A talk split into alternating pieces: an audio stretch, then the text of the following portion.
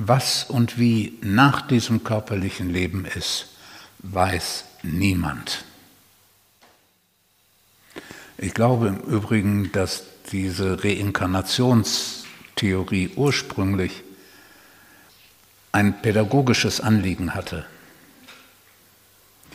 Weil zu Anfang ist der Mensch, hat der Mensch große Schwierigkeiten, so das Ganze zu überblicken, die Verantwortung für die ganze Welt zu übernehmen, den Blick auf das Ganze zu richten. Zu Anfang ist der Blick eng.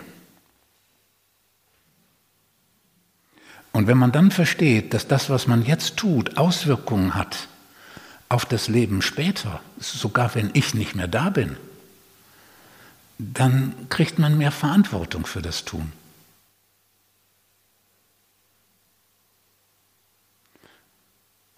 Und am besten ist, nein, weiß ich, finde es nicht am besten, aber eine Idee war die zu sagen, ja, das später, das erwischt dich selbst die Folgen des jetzigen Tuns, weil das bist du dann selbst auch.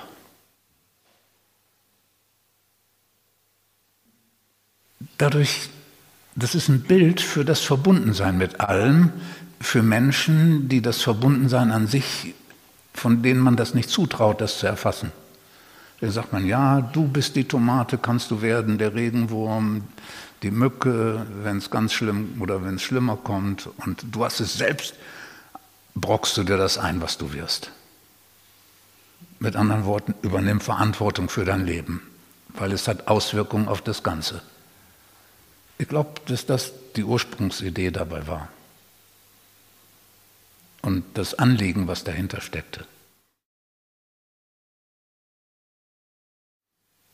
Weil in meinen Augen ist jede Inkarnation eines Menschen die Inkarnation der ganzen Menschheit, die in diesem einen Leben zum Tragen kommt. Einige Seiten stärker, andere Seiten weniger. Klar, weil es nur ein Leben ist. Aber trotzdem ist die ganze Menschheit drin.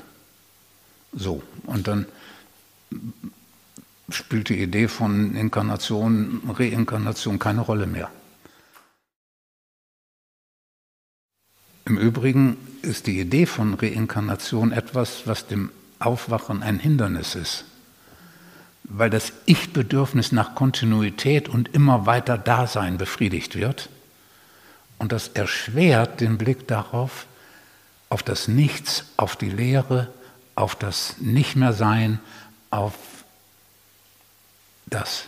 Das erschwert diesen Blick und das sich einlassen darauf.